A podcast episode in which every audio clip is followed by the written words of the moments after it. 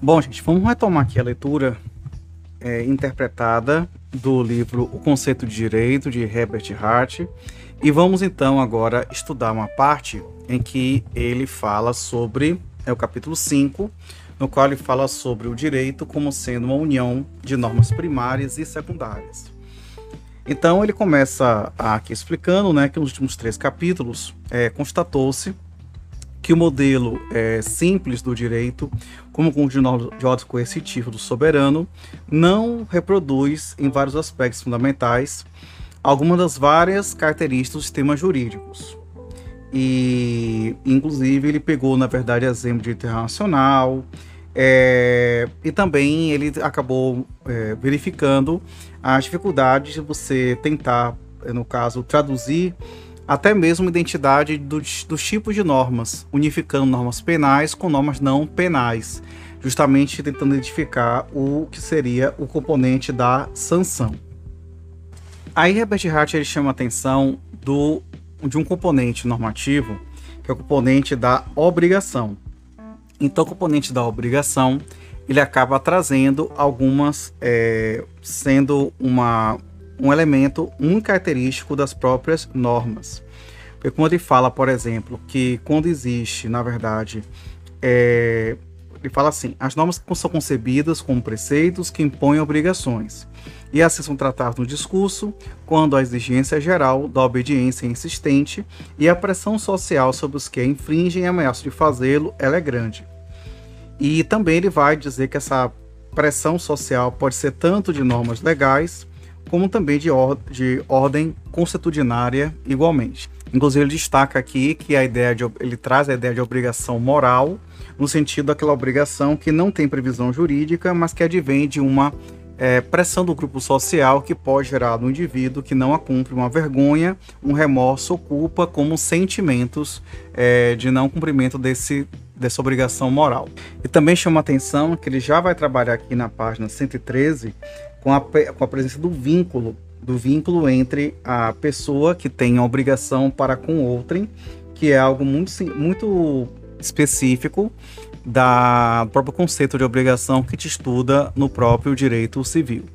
Só que apesar dele trazer aqui várias, vários argumentos, tanto no sentido é, interno, né, quer dizer, individual da obrigação, como também da pressão social que é o externo, ele acaba reconhecendo que uma dificuldade de tratar, de trazer, de analisar a complexidade do fenômeno jurídico sob esse ângulo, é de que essa teoria preditiva da obrigação, ela acaba muitas vezes se resumindo na acusação de que seria um aspecto interno das normas que são cogentes.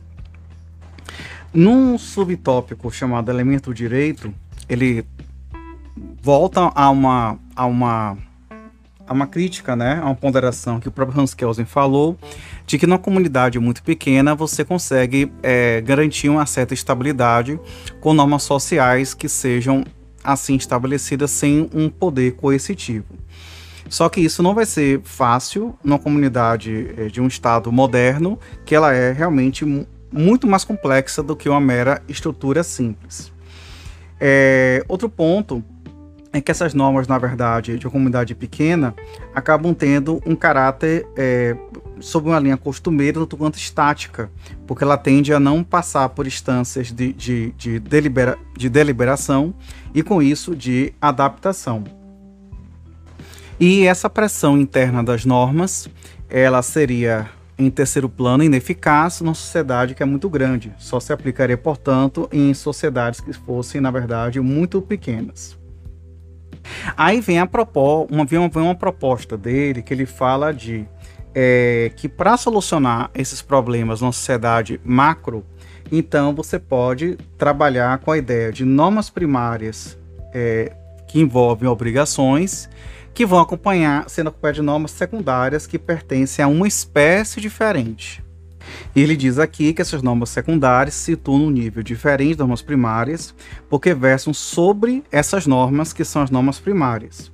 Isto é, enquanto as normas primárias dizem respeito a atos que os indivíduos devem ou não devem praticar, todas as normas secundárias se referem às próprias normas primárias. Então, especifica como as normas primárias podem ser determinadas, introduzidas, eliminadas e alteradas de forma conclusiva e como estabelecer conclusivamente o fato de terem sido transgredidas. E ele vai, já anunciou aqui numa página, na página 121, que vão ser usados três recursos para identificação. Uma, um deles, na verdade, é, é o que ele vai chamar de normas de reconhecimento. Essa norma de reconhecimento especifica as características que, se estiverem presentes numa, numa norma, é, numa determinada norma, são consideradas como indicação conclusiva de que trata de uma norma do grupo a ser apoiada pela pressão social que este exerce. Então, é, o que Kelsen, por exemplo, dá uma solução da validade das normas no tocante à hierarquia, para Herbert Hart, a esse critério de, de, solução de conflito jurídico, de conflito de normas jurídicas pela hierarquia, é porque é, você entende que é, a norma tem uma validade so, é, em relação à norma superior, porque é uma norma de reconhecimento que dita esta regra. A segunda, o segundo recurso que eles chamam de normas de modificação, o que tende a é, superar esse problema do caráter estático do direito as normas de modificação são aquelas que permitem ao ordenamento jurídico ele poder se modificar e ele sendo, no caso, alterado, ele sendo, portanto, atualizado. Então, se referem, por exemplo, a referência à atividade legislativa, por exemplo, e também, ou seja, é, como é que, na verdade, da onde é que vão surgir as fontes do direito. E uma terceira classe são as normas de julgamento. As normas de julgamento são aquelas, na verdade, que permitem que os órgãos aplicadores do direito possam, assim, é, determinar que uma norma primária foi desrespeitada e aplicar, portanto, as consequências dela. Aí tem um, um trechinho final da página 127 e 128 que eu acho que vale a pena ler assim a redação dele. Sobre o que essa questão de normas primárias e secundárias, ele fala assim: que sob o regime simples das normas primárias, o ponto de vista interno se manifesta de sua forma mais elementar, por meio do uso daquelas normas como base para a crítica e como justificativa para exigências de obediência, pressão social e punições. Para análise dos conceitos base de obrigação e dever, exige-se a referência a essa manifestação mais elementar do ponto de vista interno. Com o acréscimo de normas secundárias ao sistema, amplia-se e diversifica-se consideravelmente o alcance do que se diz e o que se faz a partir do ponto de vista interno. Essa ampliação acarreta como um conjunto, todo um conjunto de conceitos novos, cuja análise também exige a consulta do mesmo ponto de vista. Inclui-se esses conceitos as noções de legislação, jurisdição, validade e um aspecto geral de poderes jurídicos, tanto privados quanto públicos. Então é muito forte a tendência no sentido de analisá-los de acordo com o discurso comum ou ele bota entre aspas científico, factual ou preditivo, mas só pode reproduzir seu aspecto externo. Para fazer justiça, seu aspecto interno característico, é, para fazer justiça ao seu aspecto interno característico, precisamos ver diferentes formas sobre as quais os atos do legislador destinam a criação de leis as decisões do tribunal, o exercício de poderes privados ou públicos e outros atos jurídicos, ele bota entre aspas, este distrito se relaciona com as normas secundárias. E ele fala que tudo isso vai ser explicado nos capítulos subsequentes uh, acerca das ideias de validade do direito e de fontes do direito também. Só que ele vai falar uma advertência que diz que, embora a combinação de suas normas primárias e secundárias mereçam o lugar central que ora ele é concedido, é, a junção delas se torna o centro jurídico, mas não constitui o todo. E à medida que nos afastamos do centro, temos de conciliar na forma da, das descritas em capítulos posteriores elementos de natureza diferente. Aí a gente entra no capítulo 6, que é chamado de Os Fundamentos de um Sistema Jurídico. E ele começa falando sobre o item 1, é a norma de reconhecimento e a validade jurídica. Nesse capítulo, ele começa a falar, por exemplo, que no ordenamento jurídico é, moderno, ele tem uma complexidade de fontes do direito. Então, por exemplo, é, às vezes se dá por mecanismo de hierarquização. Então, por exemplo, no sistema common law, por exemplo, ele diz que é, o, o costume subordina à lei positivada, que é o estatuto.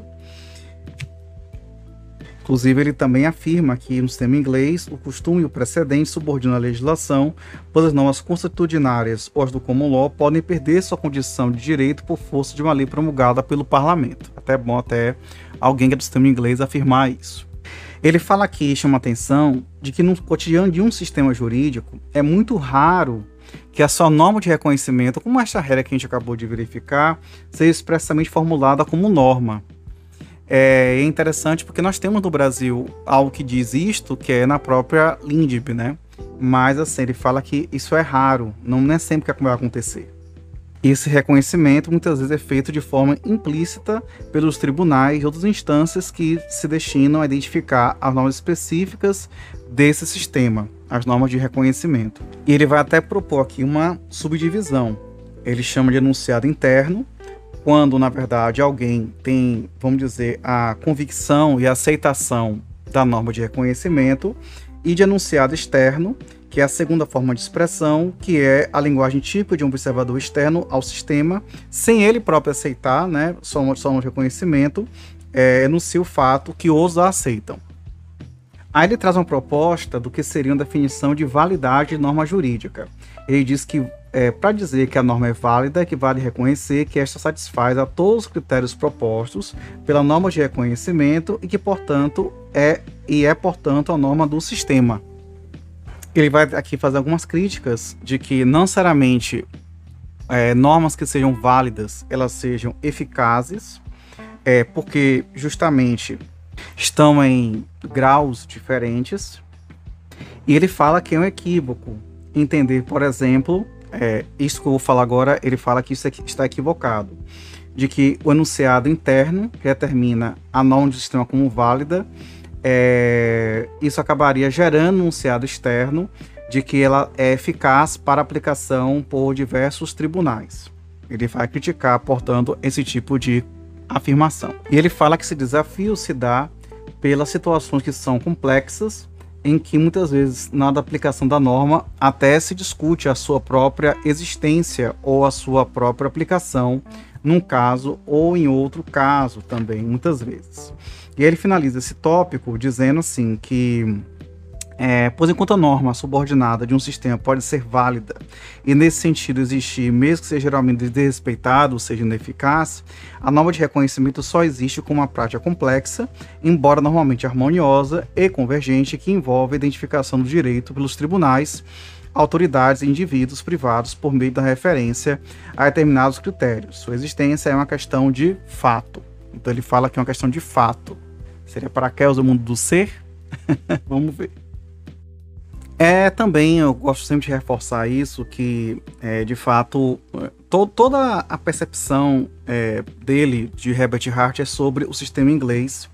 Mas ele fala, por exemplo, que para que se possa entender, a conceber a existência no sistema jurídico, é preciso que, de um lado, é, as normas de comportamento válidas estejam de acordo com os critérios de validade do sistema e elas devam ser geralmente obedecidas. E por outro lado, as normas de reconhecimento que especificam os critérios de validade jurídica e as normas de modificação e julgamento devem ser efetivamente aceitas como padrão, padrões públicos comuns de comportamento oficial por parte da autoridade do sistema. Então, de um lado, as normas de comportamento são válidas de acordo com, com esses critérios de validade, e, por outro lado, as normas, no caso de aplicação, elas, na verdade, são obedecidas. Ele chegou a falar em páginas anteriores, que eu, eu pulei, mas eu olhei aqui nas páginas, uh, que não precisa que as pessoas entendam por que, que as normas eh, devem ser obedecidas. É, requer apenas o hábito e esse tipo de condição que possa, portanto, ocorrer. Então, é, ele afirma que o sistema jurídico existe numa declaração bifronte que contempla tanto a obediência por parte de cidadãos comuns quanto a aceitação das normas secundárias pelas autoridades que encaram tais normas como padrões críticos comuns para o comportamento oficial. Isso aqui caracteriza o sistema jurídico contemporâneo, que é complexo, diferentes sociedades primitivas que precisam de tais autoridades que precisam declarar este tipo ou agir conforme esta aceitação próximo tópico chamado de a patologia do sistema jurídico, ele fala, é, ele começa afirmando assim, que as provas da existência de um sistema jurídico precisam, portanto, ser extraídas de dois setores diferentes da vida social. Diz assim: grosso modo, o fato é que as normas reconhecidas como oficialmente válidas são geralmente obedecidas. Só que às vezes, esse que é a tal da patologia, o setor oficial pode se afastar do setor privado, no sentido de que não há mais obediência geral às normas consideradas válidas, de acordo com os critérios de validade dos próprios tribunais. Seria uma questão de talvez de eficácia ou de efetividade, talvez. E, e esse colapso ele pode se dar por diversos fatores de, de perturbação. Pode acontecer por uma revolução, quando é feita por grupos né, que tentam, é, no caso, é, se opor a normas impostas por um sistema, ou ainda por ocupação de inimigo, ou por reivindicações, etc. E essas impressões deles se dão tanto com base é, em modelos estrangeiros, como por exemplo da Rússia czarista, é, sucedida pela União Soviética, como também do próprio modelo é, inglês, em que houve até mesmo situações de governo de exílio, e como é que, uma vez restaurado, digamos, superada a revolução e restaurado o, o poder originário, se de fato haveria uma espécie de, que eu vou chamar de repristinação, né, porque é a restauração desses decretos anteriores. Muito bem. Ele fala que essa cisão pode acontecer não por revoluções gerais, mas também por cisões no próprio, é, nos próprios órgãos judiciários, por divergências, no caso. Ele fala até o exemplo da, da questão crise constitucional, que ele falou como na África do Sul, é, levado a juízo, como no caso Harris versus Dongs, e que naquele caso o Poder Legislativo adotou uma opinião diferente da adotada pelos tribunais a respeito de sua competência e seus poderes e decretou medidas que os tribunais declararam como nulas. E o Legislativo reagiu criando um outro tribunal especial de recursos para anular as apelações. Então, gerou essa crise, portanto, interna no próprio sistema jurídico. Afirma que que nada pode eliminar essa dualidade entre o núcleo de certeza né, das normas, de um entendimento das normas, e uma penumbra de, penumbra de dúvida quando procuramos acomodar situações particulares no âmbito de normas gerais. Isso confere a todas as normas uma margem de vagueza ou textura, o que pode afetar tanto a norma de reconhecimento, que especifica os critérios últimos usados para a identificação do direito, quanto uma lei específica. Essa análise ele vai aprofundar no capítulo 7, que a gente vai entrar aqui agora, chamado de formalismo e ceticismo em relação às normas jurídicas. E o primeiro item é sobre a textura aberta do direito. E neste capítulo aqui, ele fala que, partindo de um pressuposto, na verdade, que não tem como regular cada pessoa individualmente, por enquanto, né? Será que, será que a tecnologia de informação vai ajudar isso? Não sei. Então você acaba usando duas estratégias é, de categorização das situações jurídicas. Então, uma, na verdade, é através de aspectos mais assim, mais genéricos, o que ele vai chamar de legislação, e aqui não sei se ele está querendo se referir à legislação como lei ou se colocar o costume, vamos ver adiante. E a segunda o precedente, que já, já envolveria agrupamentos ou situações mais assim é, particulares, mais específicas, mas ainda não sendo, portanto, um caso de uma pessoa apenas, mas regulando apenas situações com maiores mais elementos identificados e, portanto, divergentes uns dos outros. Um exemplo aqui que eu acho bem didático. Ele fala assim: Antes de a igreja, um pai diz ao filho: Ao entrar na igreja, todos os homens e meninos devem tirar o chapéu. Isso aqui seria tipo a legislação. Aí outro pai, que seria tipo o exemplo do precedente, ele fala assim: é, Aí ele, ele, outro pai, ele descobre a cabeça ao entrar na igreja e diz: Esta é a maneira certa de comportar situações como essa. Percebo que a segunda, essa segunda maneira, é, ela deriva da primeira, mas ela é mais específica, ela é mais, portanto, minuciosa. E ele faz aqui uma crítica dizendo que boa parte da teoria do direito do século XX consistiu na gradativa compreensão, e algumas vezes no exagero, do fato importante que a diferença entre as incertezas da comunicação feitas, por exemplo, os dotados de autoridade, que são precedente, de um lado, e as certezas de transmissão feitas por uma linguagem geral vinculante, que é a legislação, é, que seria muito menos sólido que sugere essa contraposição ingênua. Então ele fala também que mesmo quando se utilizam normas gerais formuladas verbalmente, podem surgir em casos concretos específicos incertezas quanto ao tipo de comportamento por elas exigido. fala que esses cânones de, de, interpretação não podem eliminar as incertezas, embora possam minorá-las, porque esses cânones eles constituem normas gerais para o uso da linguagem e empregam termos gerais também que exigem eles próprios interpretação.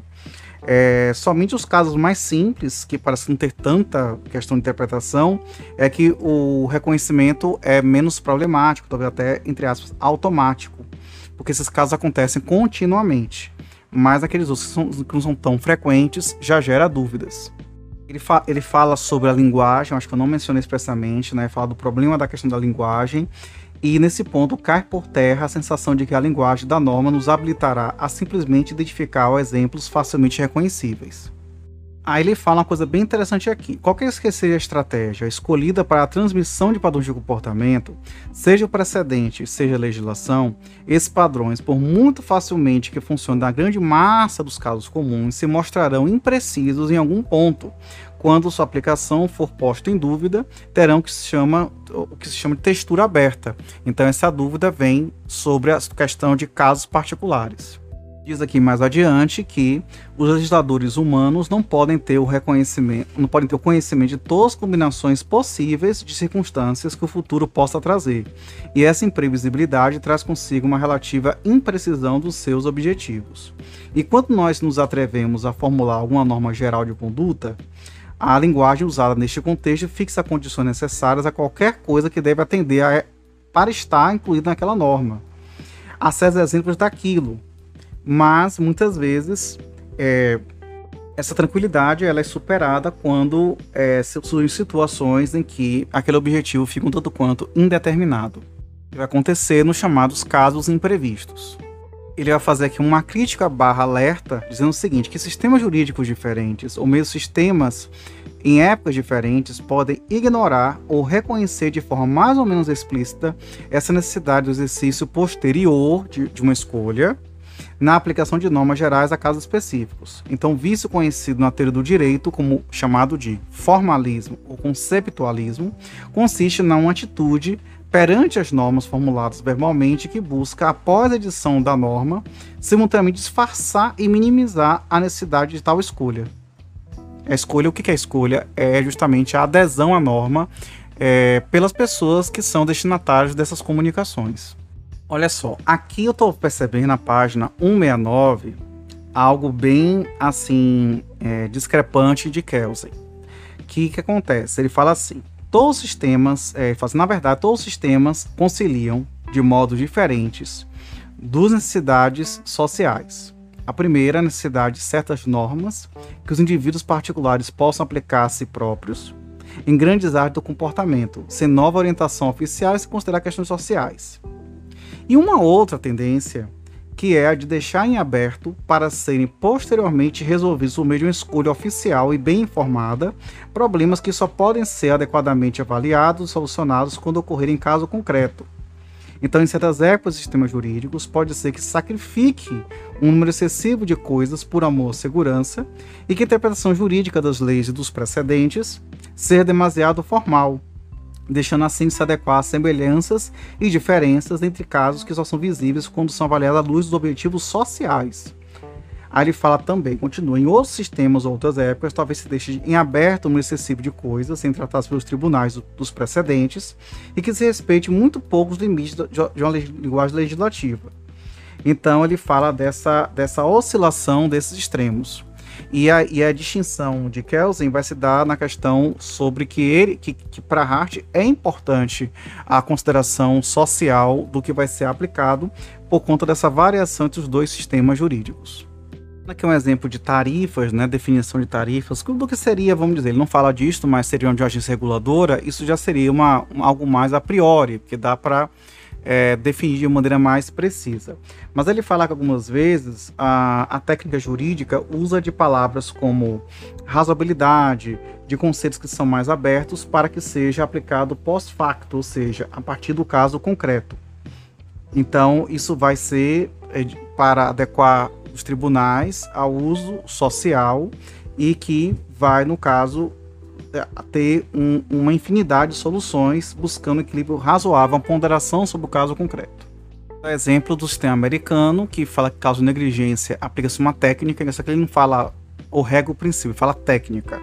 Usa a técnica, em caso de negligência, da chamada da, da justa precaução, que é due care, no caso, em caso de negligência.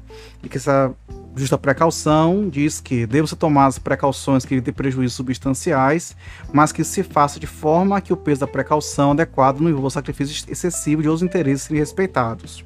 Então, isso seria uma fórmula que os tribunais americanos se aplicam, aplicam em caso de negligência.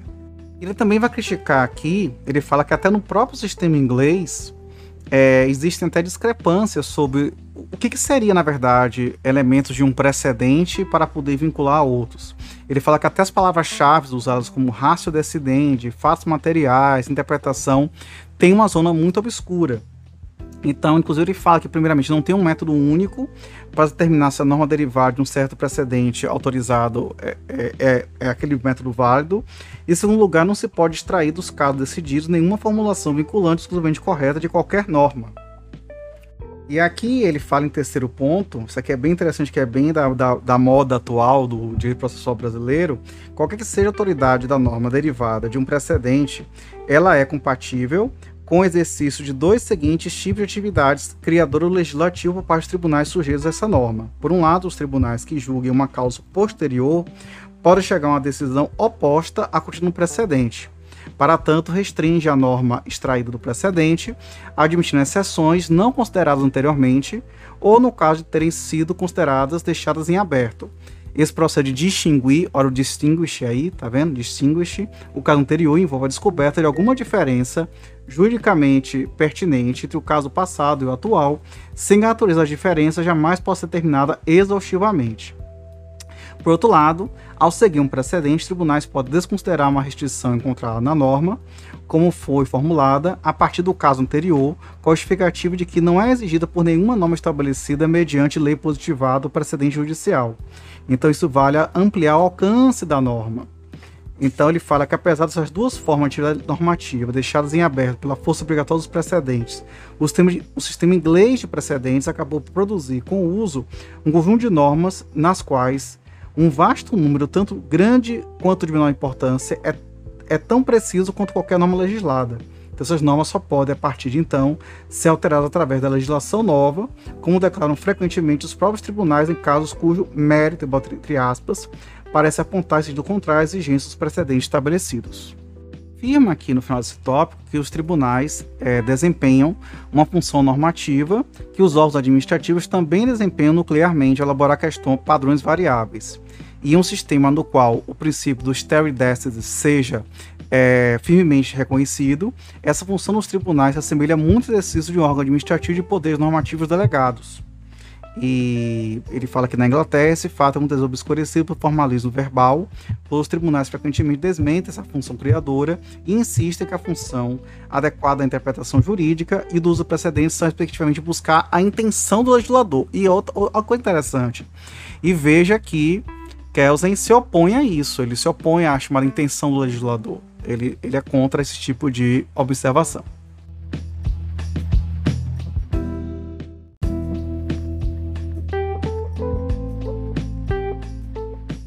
Bom, tem um subitem aqui que é chamado tipo de ceticismo em relação às normas. Estou com dificuldade só de, de identificar que a leitura dele. É, na verdade, todo o livro dele é muito, é, tem parágrafos muito longos e ele nem sempre inicia um parágrafo com é, de forma muito didática. Mas, de modo geral, é, avançando um pouquinho aqui mais, ele fala. É, é, tem um ponto aqui que eu acho tem mais a ver com. dá muitos exemplos, né? É, tem a ver com um aspecto que, ele, que eu acho bem da discussão contemporânea, que é sobre uma, uma, um comportamento dos tribunais de simular que seguiram o direito. É, às vezes a gente fala muito no dia a dia, né? Que às vezes o juiz julga aquilo que quer, né? E aí encaixa a norma depois. Então ele fala mais ou menos isto aqui. Ele fala que é possível nessa sociedade que os juízes sempre cheguem inicialmente suas decisões de forma intuitiva, por palpite, e só depois escolham num catálogo de normas jurídicas uma que eles finjam se adequar. Ele fala fingir mesmo, ele fala aqui, fingir, página 182 do livro. É, se adequar ao caso em julgamento.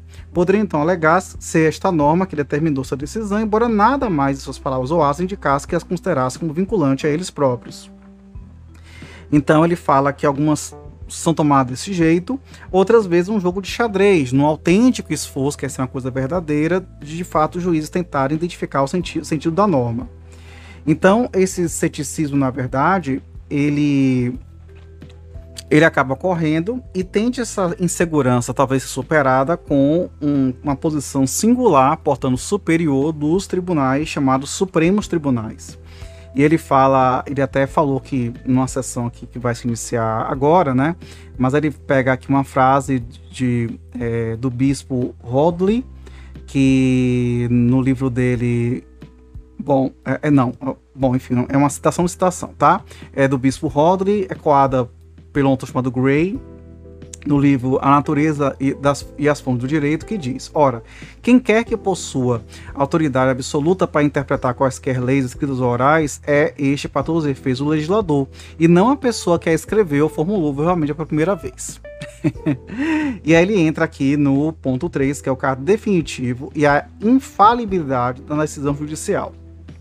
Ele passa aqui algumas, eh, algumas páginas fazendo o que parece uma crítica de que os tribunais, super, sobretudo superiores, teriam a palavra final sobre a interpretação das normas. Ele não deixa aqui, digamos, transparecer como se fosse uma má intenção, mas ele fala que isso decorre da própria textura aberta mesmo das normas jurídicas.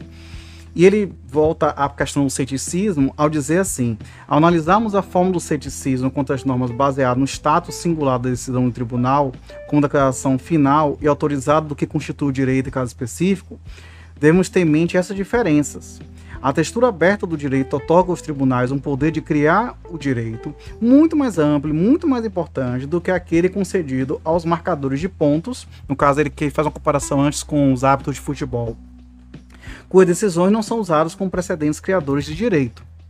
Inclusive, ele fala aqui uma coisa que parece ser um comando tanto quanto vazio, né, que alguns legisladores dizem, e que eu vi algo semelhante a isso na reforma trabalhista de 2017 no Brasil, que colocou assim: dizer que no determinado momento existe uma norma exigindo, existe uma norma exigindo que os juízes aceitem como direitos as leis feitas pelo parlamento pelo Congresso, requer, em primeiro lugar, que haja obediência geral a essa exigência, essa exigência e que sejam raras as infrações ou repúdio por parte dos juízes individuais. Segundo que, se e quando isso acontecer, será ou seria tratado com a maioria preponderante como atitude sujeita a graves críticas e como algo errado, mesmo que as consequências da decisão resultante, um caso particular, não possam, devido à lei relativa ao caráter final das decisões, ser anuladas, a não ser que uma legislação garanta sua validade e não sua correção. Então, ele fala que é logicamente possível que os seres humanos todas suas promessas, é, talvez com a consciência de que isso seja errado e depois sem tal consciência. Então essa norma teria uma base precária porque, é, porque ela, ela se baseia na, na possibilidade de que os juízes tramariam, vamos dizer, não obedecer às normas aplicadas. Desculpa, as normas que foram editadas. Agora ele entra em outro tópico chamado de a incerteza quanto à norma de reconhecimento, ou seja, é sobre as normas que reconhecem as fontes do direito. E vamos lá ver o que ele fala sobre isso. E esse, esse item que termina este capítulo 7, ele na verdade ele dá, cita alguns exemplos do direito inglês, também com a questão da África do Sul também, dizendo assim que é, que é muito complicado muitas vezes você trazer regras que limitem a produção do direito por outros órgãos, seja legislativos, seja judiciários, porque muitas vezes você pode, através de uma. Ele usa a palavra argumentação, ele não usa a palavra argumentação, mas ele fala o seguinte: ele usa a palavra digerida, né? Então podemos dizer que é uma questão de interpretação. E deixa eu ver se tem aqui uma, uma esse trecho final pode ser interessante. Então, assim, a declaração de que o tribunal sempre teve o poder inerente de legislar dessa forma seria certamente apenas um modo de fazer a situação parecer menos controversa do que realmente é. Aqui, à margem das questões mais fundamentais, devemos acolher o ponto de vista do indivíduo cético em relação às normas, desde que este não esqueça que sua perspectiva só é acolhida nessa margem e desde que esse acolhimento não obscureça o fato de que os torna possíveis torna possíveis notáveis desenvolvimentos das normas mais fundamentais para os tribunais. E em grande parte o prestígio adquirido por este como resultado de uma atuação inquestionavelmente pautada por normas quando, as exerce, quando exerce a atividade jurisdicional nas diversas áreas centrais do direito. Uh, vamos dizer assim, que ele diz assim, que é complicado você, você também que é complicado também você, digamos, é, simplesmente negar isto ou falar de repente que tal situação ela não deve ocorrer. Aí agora Herbert Hart ele, ele vai para um, um capítulo chamado Justiça e Moral. Uh, ele começa aqui fazendo uma espécie de desculpa, dizendo que na verdade é, ele não quer aqui adentrar muito nessas concepções, mas também não tem como não, não, como, não tem como não enfrentar a discussão do direito e da moral, que vem muitas vezes daquela tese de que existe uma conexão necessária entre o direito e a moral e que existem variações, variantes importantes é, e que todas elas merecem atenção porque tem uma grande clareza. Eu não pretendo fazer aqui, se ele, se ele for elencar isso, eu não pretendo fazer essa, esse elenco, mas trazer a visão geral da posição dele. Lembre-se que Hans Kelsen, já que está fazendo uma leitura tentando comparar um autor com outro, né? Que Hans Kelsen ele tenta separar completamente direito, direito e a moral. Hans Kelsen chega até a falar que essa, ele até considera até uma falácia, é, falar de que o direito seria uma moral mínima, porque as, a, os diversos tipos de moral são bastante plurais. Ele diz aqui em síntese, né, na introdução do capítulo, que a ideia que essas distinções se envolvem primeiro sobre a ideia de justiça, segundo com as características que distinguem as normas e os princípios morais, não apenas normas jurídicas, mas também das outras formas de normas social de padrão de conduta, e que por isso tem sentidos de que se relacionam. Os princípios da justiça adentra um pouquinho na questão de equidade. Aí tem aqui uma nota do tradutor que fala que no inglês é, chama-se fair e unfair, que também pode ser traduzido como parcial ou imparcial, ou seja, um juiz que de repente, uh, em um caso, favorece outro.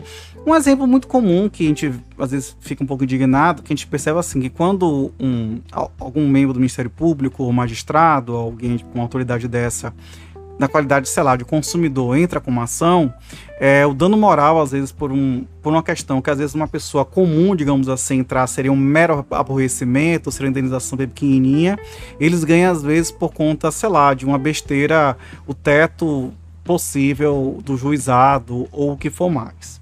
Então, é, ele fala sobre essa ideia de do que é tido como equitativo, não equitativo, justo, injusto, parcial ou imparcial. Isso como esse princípio latente das diversas aplicações da justiça é que os indivíduos fazem jus uns em relação aos outros a uma certa posição relativa de igualdade ou desigualdade, que tem como fio condutor uma ideia de equilíbrio ou proporção. Que a gente falou de razoabilidade lá atrás, agora entra a proporcionalidade. Fala da questão da justiça, que tem uma com certa complexidade, compreende duas partes, uma uniforme ou constante, resumida no preceito tratem igualmente os casos iguais, e um critério cambiante ou variável usado para determinar quando os casos devem ser considerados semelhantes ou diferentes para certo objetivo. Para que sobre esse aspecto a justiça assemelha as noções do que é autêntico, do que é alto, do que é quente, do que realmente é o que se pretende é, como sendo algo que seja efetivo. Ele fala aqui na questão de justiça, inclusive sobre a questão da justiça distributiva também, no sentido da, de se tentar mitigar uma, uma distribuição defeituosa, que, é, que envolve, sobretudo, a recusa de oferecer a todos igualmente a reparação é, dos males que, do que seria moralmente errado infligir. Muitas vezes a questão da justiça quando tratada como status quo moral, um algo mais que eu vou chamar, né? Vou chamar não, porque na verdade é como se fosse deontológico de princípios. Então você, é, muitas vezes, é, ele trata aqui um exemplo do aspecto da parte criminal.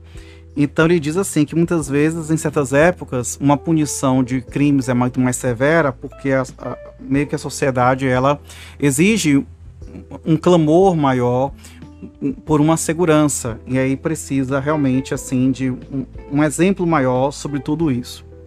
Portanto, ele fala que tem um importante ponto de contato entre ideia de justiça e o próprio bem-estar social. Esse capítulo aqui eu achei um pouco mais fraco em termos de técnica jurídica, porque ele fala assim diversas páginas sobre a moral e, a, e o direito e sobre a a relação, na verdade, entre justiça e como isso pode variar. É tipo um capítulo mais crítico, assim, filosófico. Não é, claro, algo sem importância, mas que não é para o nosso objetivo. E pior que vai entrar aqui outro capítulo que é sobre o direito e a moral. Aqui o primeiro foi sobre a justiça e a moral, parece, né? O anterior. Mas aqui talvez tenha algo que nos interesse mais na comparação até com Hans Kelsen, que ele tem um primeiro tópico que é sobre o direito natural e o positivismo jurídico. Passa muitas páginas é, retornando a o, os, os pressupostos do direito natural, na sua origem, um tanto quanto um direito natural divino, é, que foi bem atacado, por, inclusive por filósofos utilitaristas, como por exemplo Stuart Mill e Bentham também. Ele inclusive cita os dois expressamente. E ele fala, por exemplo, sobre a questão da dificuldade de, de se dizer o que, que é naturalmente é, diante das convenções, das prescrições humanas também. Ele, inclusive, traz aqui um argumento utilitarista de que aquilo é bom ou ruim se for bom para a sobrevivência humana, para a atividade humana. É uma questão, análise consequencialista e não apenas de caráter, portanto, deontológico. E tem um ponto alto aqui. Poxa, acho que se eu for momento revisitar minha tese, eu vou até observar considerar isso. Herbert Hart ele fala de algumas. Que, ele defende que haja um conteúdo mínimo de direito natural por conta de alguns pressupostos. É que ele aparece, o primeiro que aparece qual é?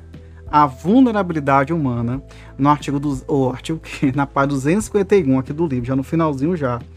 Porque é, as exigências do, comuns do direito e da moral consistem, a parte, não em serviços a serem ativamente prestados, mas em abstenções, geralmente formuladas em termos negativos como proibições. Então, fala que isso, embora seja um truísmo, não é necessariamente verdadeiro, pois as coisas poderiam ser diferentes e talvez seja um dia.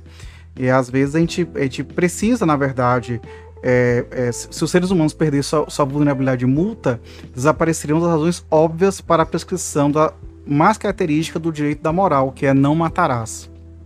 Aí tem um segundo tom, segundo é, argumento, que é uma igualdade aproximada porque ele fala em síntese de que as pessoas são diferentes entre si, mas o que vai acontecer é uma igualdade. E, e, sobretudo, essa igualdade aproximada, mais qualquer outro, torna evidente a necessidade de um sistema de abstenções de acordos recíprocos que constitui a base tanto da obrigação jurídica como do dever moral. Então, a vida social, com suas normas que existem essas abstenções, às vezes, é às vezes irritante, mas é, no mínimo, menos desagradável, menos bestial do que é, simplesmente dizer que todos são, são iguais, porque não serão iguais. Então ele trabalha com a ideia de igualdade material, que ele até já trouxe disso antecipadamente. Outro ponto fala do um terceiro aspecto é o altruísmo limitado. Ele fala que os homens não são demônios, é, com desejo de exterminar os outros, é, mas também não são anjos. Então, é, vamos dizer que eles têm, os seres humanos têm autocontrole, mas eles também não podem sacrificar para a sobrevivência. E um quarto ponto, recursos limitados. Então, ele acaba se aproximando bastante do, do, dos utilitaristas, que é uma mera contingência que os seres humanos é, precisam de várias cidades, mas não têm recursos para satisfazer a todo mundo. Num quinto ponto, é, em prol da, da manutenção de um núcleo de direitos naturais, tem a compreensão e força de vontade limitados. E um ponto bem utilitarista, ele fala assim: a maioria dos homens é capaz de perceber os sacrificar interesses imediatos de curto prazo que, obede que obedecem é, de obediência às normas. Na verdade, podem obedecer uma série de motivos, alguns a partir do cálculo prudente ao cálculo de que os benefícios compensam os sacrifícios, outros a partir de uma preocupação desinteressada com o bem alheio. Por outro lado, nem a compreensão da vantagem da obediência às normas no longo prazo, nem a força ou a boa vontade, a boa, boa disposição da vontade, das quais depende a eficácia dessas normas, são compartilhadas igualmente por todos os homens Todos sentem, às vezes, tentados a preferir seus próprios interesses imediatos e a falta de organização destinada especificamente à sua detecção e punição, muitas vezes sucumbiriam à tentação. E vem um ponto da sanção. As sanções são, portanto, necessárias não como motivo é, normal para a obediência, mas como garantia de que aqueles que obedecem voluntariamente não serão sacrificados ante os que não fazem. Sem isso, obedecer seria arriscar-se a ficar encurralado. Diante desse perigo permanente, o que a razão requer é a colaboração voluntária no sistema coercitivo. nesse ponto aí, ele dialoga muito com Hans Kelsen, é, e por vias diferentes eles chegam talvez num ponto comum aqui. Um fragmento que eu acho interessante, página 57. Ele fala assim: Assim, por exemplo, a indagação tradicional quanto a se todo o sistema jurídico precisa incluir sanções pode ser apresentada de maneira nova e com maior clareza, ao invocarmos a visão das coisas apresentadas por essa versão simples de direito natural. Não teremos mais de optar entre duas alternativas inadequadas que são frequentemente consideradas exaustivas. De um lado, há de dizer que isso é exigido pelo, entre as significado das palavras direito sistema jurídico, e de outro de afirmar que é simplesmente um fato, é, um do ser de Kelsen, né? E que a maioria do sistema jurídico realmente prevê sanções. Nenhuma dessas alternativas é satisfatória. Não há princípios estabelecidos que proíbam o emprego da palavra direito para designar sistemas nos quais não há sanção centralmente organizadas.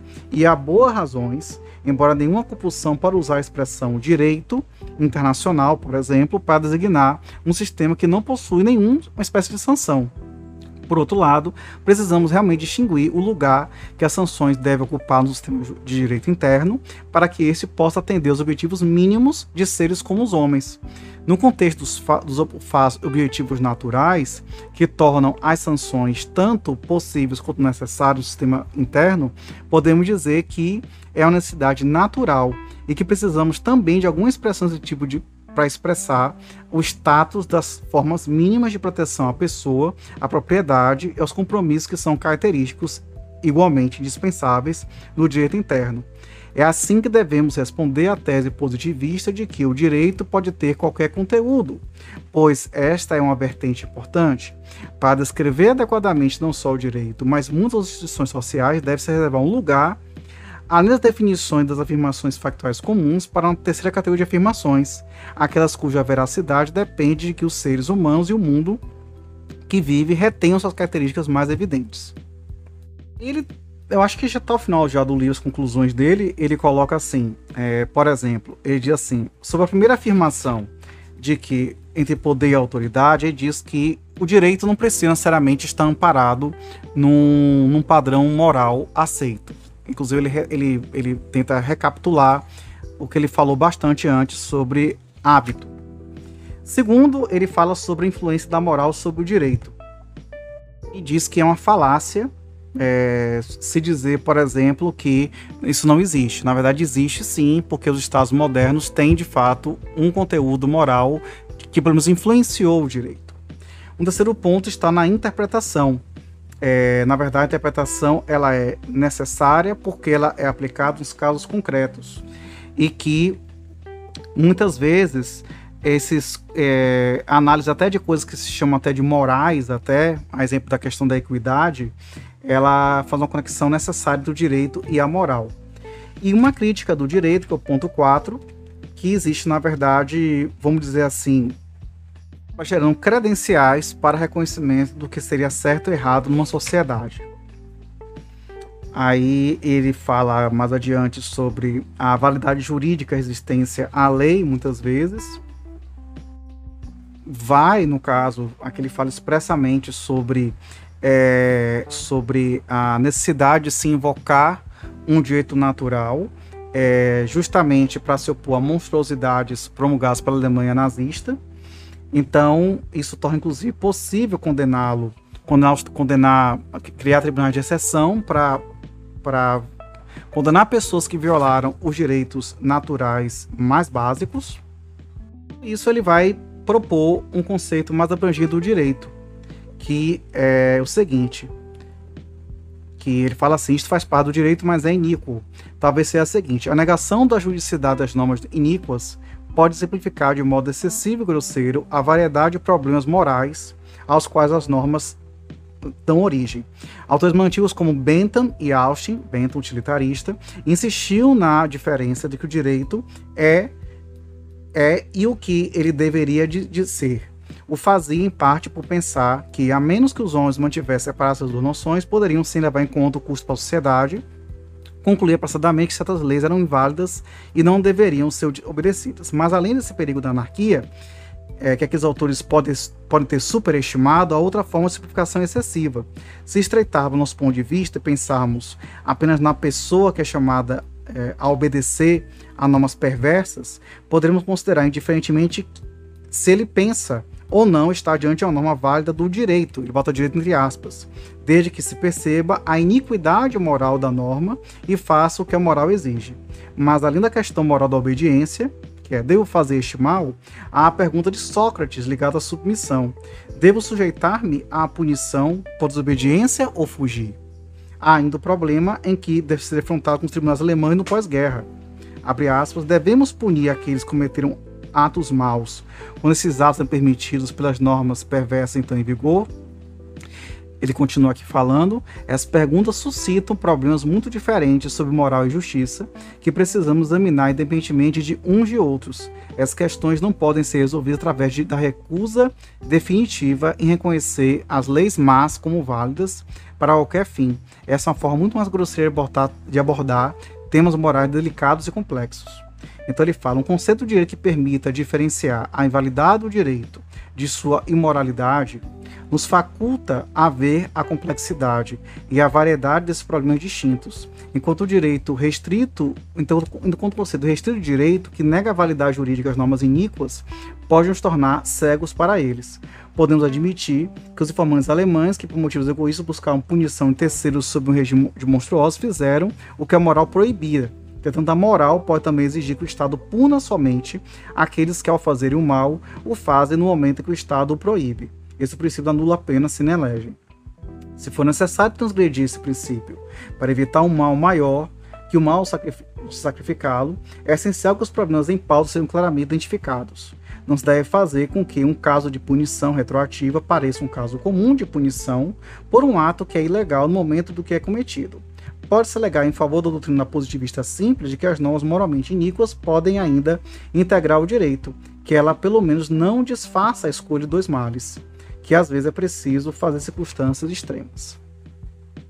Ou seja, ele fala o que ele, ele justamente ele, ele se opõe a essa ideia absoluta do positivismo, até por conta da questão da interpretação.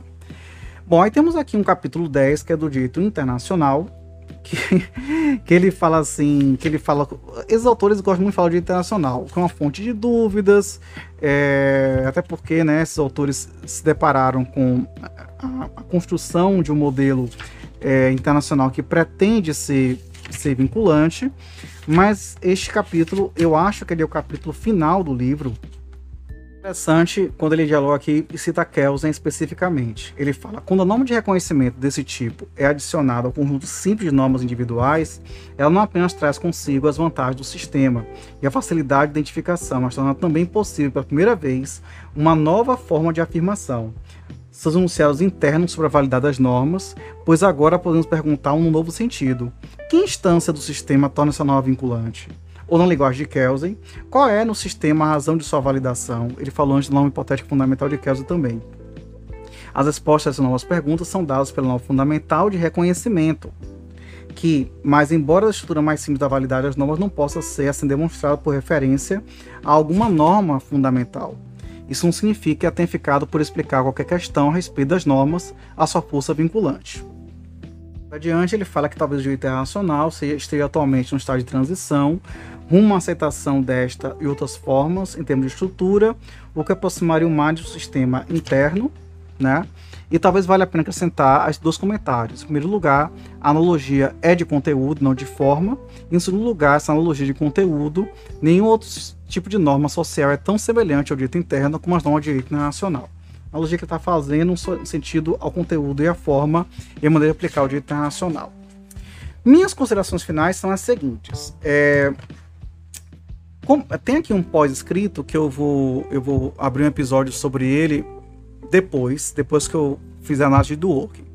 Mas é, o livro de Herbert Hart é um livro assim que ele, ele comparando com a teoria produtiva de Hans Kelsen, ele não é tão técnico no sentido de que ele não não é tão técnico a expressão. Ele, ele, não, ele não é tão detalhado em as, trazer aspectos é, específicos do direito. É um livro mais tão, um, um viés mais crítico. Ele pesa muito sobre a questão da dúvida, do ceticismo, da importância da interpretação jurídica, da, da, da dificuldade prática que se tem, na verdade, de saber o que é uma fonte do direito, o que não é uma fonte do direito. E e, e, das, das, e, da, e da frustração que existe muitas vezes em se tentar delimitar algo para que os tribunais agem de uma certa maneira ou outra maneira. Ele traz na verdade, que a gente, de fato, o direito e a moral têm, de fato, uma relação muito próxima e os direitos naturais reconhecidos é que devem, na verdade, trazer o mínimo de combate a leis injustas. Nesse ponto, ele é bem diferente de Hans Kelsen. É isso aí, gente. Obrigado e até o próximo episódio que a gente vai falar de Ronald Dworkin com Levando os Direitos a Sério. Um abraço e tchau, tchau.